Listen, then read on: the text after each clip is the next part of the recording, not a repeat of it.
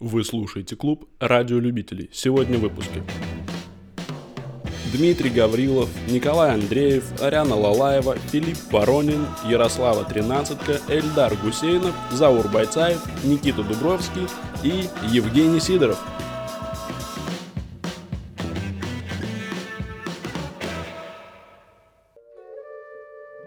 Дорогой слушатель, рад снова быть в твоих ушах. Здесь очень мило. Я говорю вам здравствуйте, то есть желаю здравия. Это пожелание сегодня актуально как никогда, ведь даже обладая богатырским здоровьем, вы всегда можете умереть от передозировки наркотиками.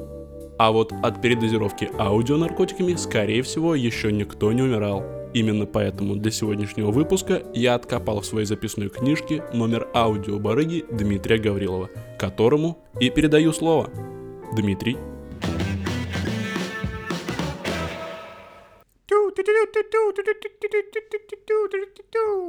Здравствуйте, меня зовут Дмитрий Гаврилов, и это аудионаркотики. Мифедрон –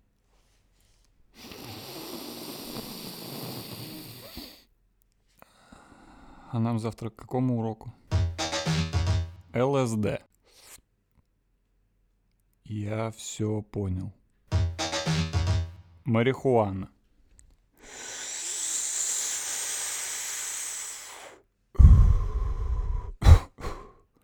Блин, почему это вообще считается наркотиком? Зависимости никакой нет. От алкоголя умирают тысячи людей, и он разрешен.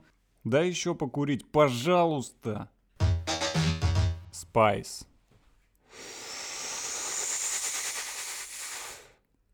А где у вас тут окно, чтобы выпрыгнуть? Фен.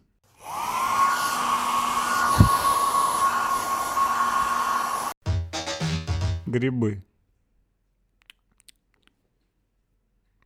А что вообще должно быть? Кокаин. Гена, тебе никто не поможет. Ну давай же, отправь меня на 30 секунд в космос. Героин.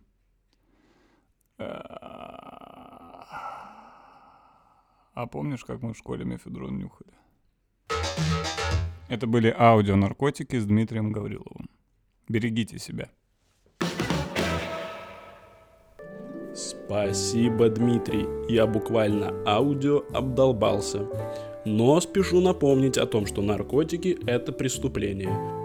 Клуб радиолюбителей настоятельно рекомендует не совершать преступлений. Вас сдаст Яндекс. А о том, как работала доблестная полиция в отсутствии интернета, расскажет Николай Андреев со своей рубрикой «Подвиги уголовного розыска». Внимательно слушаем. 90-е годы в России. Для каждого эти слова значат что-то свое. В одном мы можем согласиться все. Это было время новой свободы. Но каждый определял для себя свободу по-своему. Для кого-то это были бездумные телодвижения под наркотическими парами на рейв-вечеринках. Для кого-то рыночная экономика. А житель поселка городского типа Солевые воды Свердловской области Дмитрий Сергеев определил для себя свободу как возможность совершать самые извращенные и садистские преступления в лесопарковых зонах Свердловской области. Печально известная история солеводского вурдалака отличается от историй его коллег по маньячному цеху тем, что в своей деятельности Сергеев проявил себя не только как хладнокровный маньяк, но и как талантливый организатор, за три года выстроившим четкую иерархию созданного им преступного синдиката. Сергеев стал теплым камином в доме под названием «Изнасилование с отягчающими обстоятельствами в лесопарковых зонах Свердловской области». Можно только представить себе, какие зверства способен был совершить Сергеев и его банда, какие законы нарушить. Но, насколько зловещими и продуманными бы ни были планы злодеев, им не суждено было сбыться из-за действий героического характера младшего сержанта Игоря Семенова. Утром 8 августа 1994 года Семенов, рискуя своей жизнью, находился за рулем служебного транспортного средства в нетрезвом состоянии. И он настиг злодея в самый неожиданный момент, когда последний переходил улицу Ленина на светофоре. Смерть наступила мгновенно. Эксперты утверждают, что если бы Сергеев остался зверствовать на свободе, то уже к 1998 году уровень преступности в Свердловской области достиг бы рекордных 100%. Однако, благодаря слаженным действиям оперативников, уровень преступности в Свердловске достиг 100% лишь к 2012 году. Спасибо. Не нарушайте закон. Спасибо, Коля. Продолжим. Девушки в наше время неустанно повторяют, что рыцарство мертво. Но хочу задать вам встречный вопрос. А что это на его фоне, девушки? Что за разрушенное здание, давно обжитое бродячими псами? Кажется, это руины Института благородных девиц. Восстановить его фундамент и напомнить девушкам о хороших манерах вызвалась Ариана Лалаева. Ей я и передаю слово. Спасибо, Кирилл.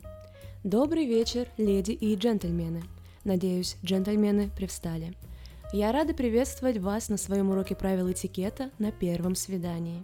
Дамы, макайте перо в чернила и записывайте.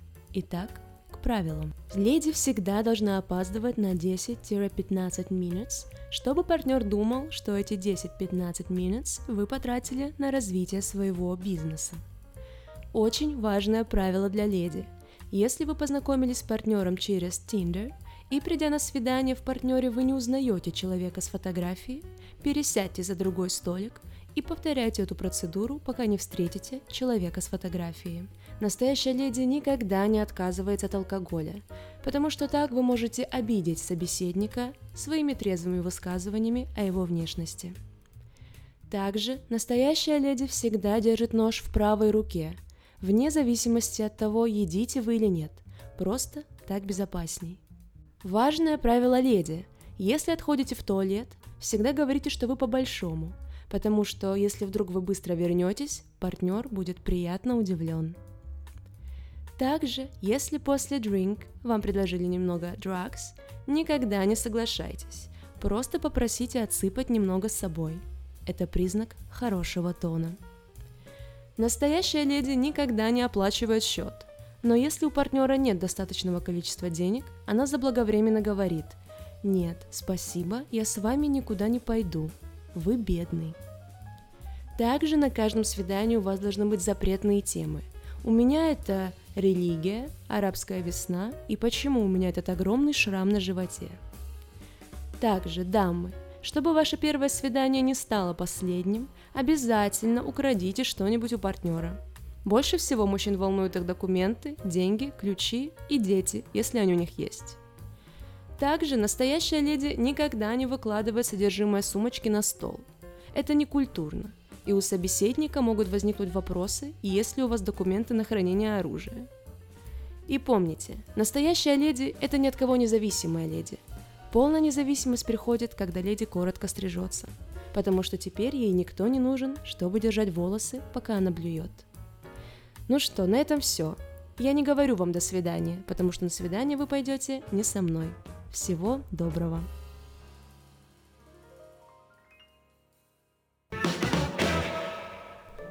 Ну и голосок. Надеюсь, этот аудионаркотик тоже есть у Димы Гаврилова. Продолжим. Стоит признать, что в наше время менее востребованной, чем литература, может быть только литературная критика. Ведь необходимо не только читать, но и не забывать, что ты только что прочитал. Потому я горд, что в нашей редакции до сих пор остаются представители этой умирающей профессии. Филипп Воронин подготовил для вас критический анализ творчества Эрнеста Хемингуэя – Внимательно слушаем. Вы, наверное, знаете этот самый короткий и грустный рассказ Хемингуэя «Продам детские ботиночки неношенные». Моя основная претензия к этому рассказу не к тому, что он короткий, а к тому, что он абсолютно не грустный. Я просто подумал, что там больше радости в этом рассказе, чем грусти, потому что ну, все, все считают, что грустить нужно из-за того, что ребенок умер, его ботинки продают. Но это же не грустно. У родителей умер ребенок. Они начинают уже смотреть вперед. Они продают его вещи, чтобы на вырученные деньги организовать свою новую жизнь, Сходить в кино, может быть, еще что-то. Они не живут прошлым, они не заходят в детскую комнату, смотрят на его вещи и грустят. Они все это распродают как можно скорее. И получается, это не грустный рассказ, это наоборот очень жизнеутверждающий рассказ. А я подумал, что он еще не грустный, потому что, возможно, это просто стандартный пиздеж в газетных объявлениях, когда говорят, продам детские ботинки не ношеные, они на самом деле ношеные. Просто сказали не ношеные, чтобы продать чуть дороже. Потому что детские ботиночки ношеные — это минус 50% стоимости ботинок, и вряд ли их кто-то бы купил. Плюс детские ботиночки, это же не значит, что ребенок младенец. Это ребенок, это и 7 лет, и 8, и 9, и 10, и 11, и так далее. Это тоже дети. А в этом возрасте дети уже могут быть охуевшими, и ты им приносишь ботиночки, которые не ношены, они говорят, я их носить не буду. И ты их продаешь. Они являются по-прежнему неношенными, но ребенок не умер. Грустная история была бы, если продам детские ботиночки вместе с ребенком. Чуть грустнее. Но вообще в целом, главное, мне кажется, он гнался за размером этого рассказа, чтобы он был короткий, а не грустный. И упустил самое главное. Может быть, мне нужно что-то сказать короткое и грустное. Придумал, как можно легально заниматься педофилией.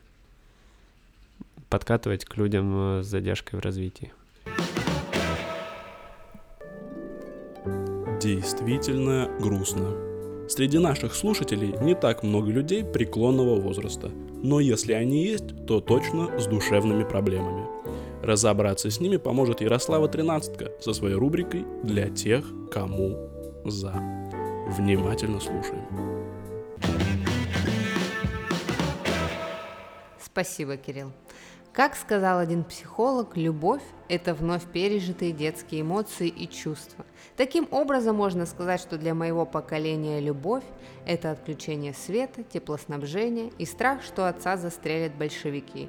Оттуда и берутся все эти проблемы тех, кому «за», холодность, отстраненность, игнорирование туалетных ёршиков. Вы думаете, они счастливы? Нет! Да что уж там! Мне самой иногда так хочется взять и ударить по какому-нибудь ребенку, но я поняла, что дальше так продолжаться не может. Изучив тонну психологической литературы и пройдя лоботомию, я открыла верное решение. Я научилась контролировать гнев и за последний месяц задушила всего две кошки – но без агрессии. Я просто научилась жить по одним волшебным правилам, которые на 100% изменят вашу жизнь в лучшую сторону. Итак, записывайте скорее. Правило номер один. Не спешите вступать в брак. Правило номер два. Если вступили, не разводитесь. Возможно, это ваш последний шанс. Правило номер три. Тяните до последнего момента. Восстановить можно все, кроме яйцеклеток. Правило номер четыре. Позвони маме. Если нет мамы, позвони папе. Если нет никого из родителей, то никому не открывай дверь. Если вы ничего не заказывали до этого. И последнее правило, самое главное. Не ведите никогда переговоров с террористами. Ну что ж, с вами была Кенни из Ярослава. Перед тем, как следовать советам, проконсультируйтесь со специалистом. Я не шарю. Спасибо. Наш мир – это цирк, а Бог в нем – главный фокусник. Наверняка так кто-то говорил. Если Бог фокусник, то интересно, за чьим ухом он спрятал мое желание жить. Такие фокусы мне не нравятся. А вот фокусы мага-иллюзиониста Эльдара Гусейнова мне всегда по душе. Поэтому я пригласил его в гости к нам в редакцию и записал фрагмент нашей беседы. Предлагаю вам его послушать.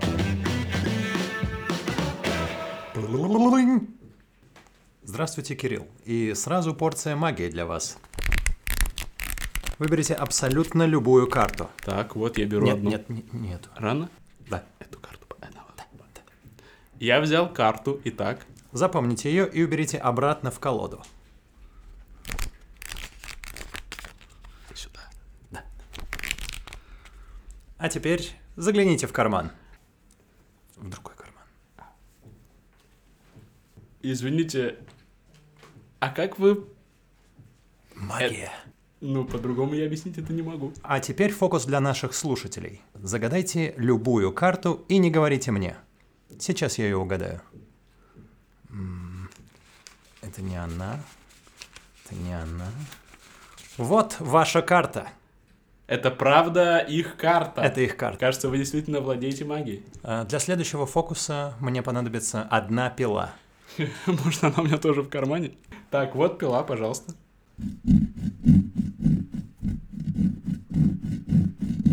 Итак, я распилил пилу. Браво. Ну что ж, э, а мне пора возвращаться в мир магии. Я исчезаю, исчезаю. Всего доброго. Это был Мак Эльдар Гусейнов. Сократ говорил, лучший брак, где жена слепая, а муж глухой. Боюсь и представить, сколько семейных пар искалечили себя из-за необдуманного высказывания философа Сократа. В наше время философские мысли должны быть попроще. Как раз такие средние философские мысли есть у Заура Байцаева, он же Воробей. Ему я и передаю слово. Средние философские мысли. Никого не слушай, имей свою голову, свои мысли, свои идеи и планы на жизнь. И не важно, что говорят за спиной. Говорят, говорили и будут говорить. Ну нравится тебе соус тысячи островов? Заказывай. Обнял, заплакал. Если ты действительно нужен, тебя не отпустят. Не верь отговоркам. Если у человека есть желание, он сделает это при любых обстоятельствах. И в машине с тобой потрахается, и где угодно. Обнял, заплакал. Когда мне было пять лет, мама всегда твердила мне, что самое важное в жизни – это быть счастливым. Когда я пошел в школу, меня спросили, кем я хочу стать, когда вырасту. Я написал «счастливым». Мне сказали, ты не понял задание. А я ответил «па-са-си». Обнял, заплакал. Однажды ученики спросили у мудреца, «Скажи, мудрец, можно ли мастурбировать?» Мудрец ответил, «Вы серьезно? Вы всей толпой решили вот это спросить? Вы поднялись на гору только из-за этого?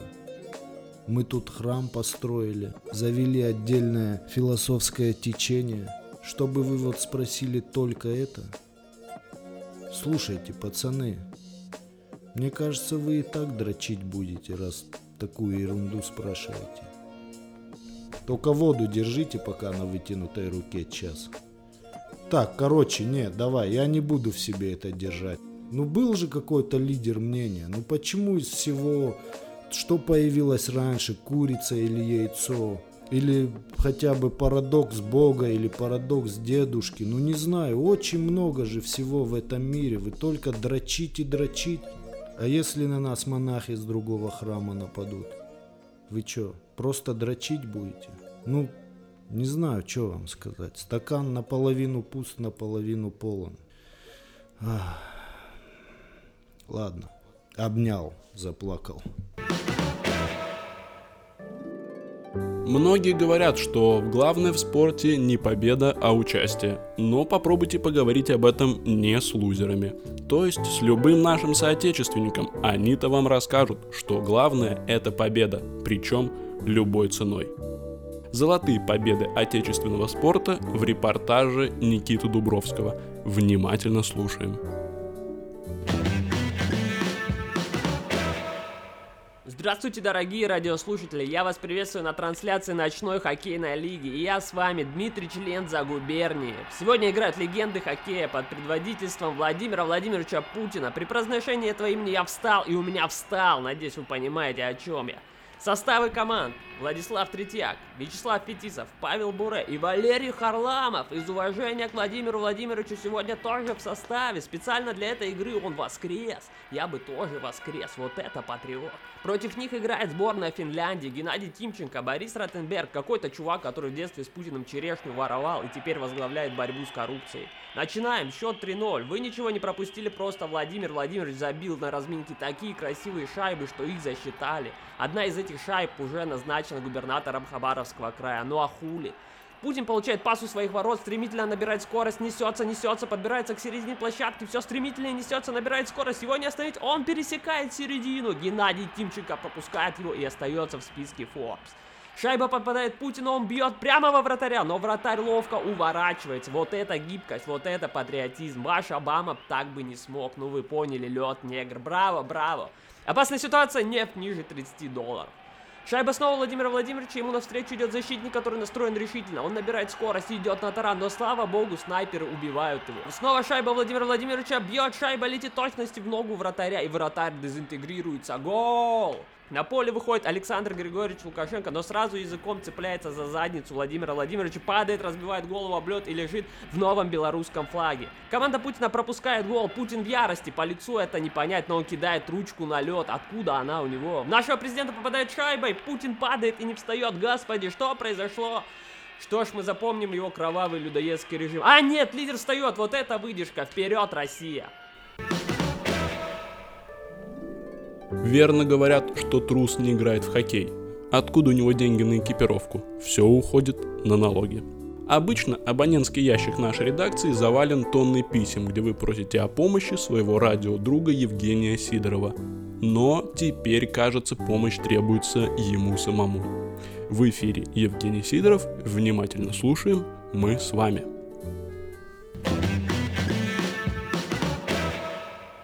Добрый день, мои ребята. Добрый день, мои козлета. С вами я, ваш дядя Женя. Или голос из колонок, или я лишь дух презренный, или я частот набор. Раньше светом был сквозь тучи, раньше был кумиром многих, а теперь я опозорен, то ли жив, то ли покойник. Как Гудков или Маркони не смеялся я над болью. Я был старым извращенцем, но никак не проституткой. Это мое стихотворение, которое я начал писать, когда было вдохновение. А потом перестал, потому что и настроение пропало, и сказать-то нечего. И так много наговорил. За окном моей студии осень. В который раз я записываю свою рубрику в свой старенький магнитофон «Маяк». Мой маяк уже погас. Раньше я жил ради вас, мои любимые слушатели. Сегодня у меня остался только один слушатель. Мой верный пес Боня – Боне уже 25 лет. В человеческих годах ей миллиард. Я не могу позволить себе умереть раньше. Это будет еще больший удар по моей репутации. Боня был отличным псом. Мне подарили его после моего первого эфира на радио. 25 лет прошло, представляете? После первого эфира кто-то выложил мой адрес в ЖЖ. Я просыпался, выглядывал в окно. Десятки малолеток сидели под моим забором. Ждали, пока я выйду. Я выходил, и они всматривались в мой рот. Пытались понять, это дядя Женя? Никто не знал, как я выгляжу. Все знали только мой голос. Каждый подросток мечтал, что именно в его ухо я прошепчу. Добрый день, мой дорогой радиослушатель. Если малолетки мне не нравились, я кричал не своим голосом. «А ну проваливайте!» Если мне казалось, что пришли симпотные девочки, я ухаживал за ними в своей избе. Да, это была любовь как у Сергея Шнурова с Оксаной Акиньшиной. Только моим девчонкам было 18, а не 15. Ой-ой-ой, что же я говорю, седая моя голова. Эх, Боня, Боня, чё ж ты меня не остановишь, старый ты пес. Давайте, слушатели, прощайте, или пока, или до свидания.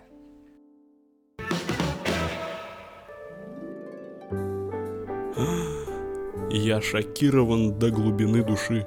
А ведь еще пару мгновений назад я помнил, каково это быть счастливым. И как мне не хочется прощаться с вами, дорогие слушатели, на этой ноте, но другого выхода у меня нет. Подписывайтесь на наш телеграм-канал и верьте в себя. Клуб радиолюбителей заканчивает свое вещание.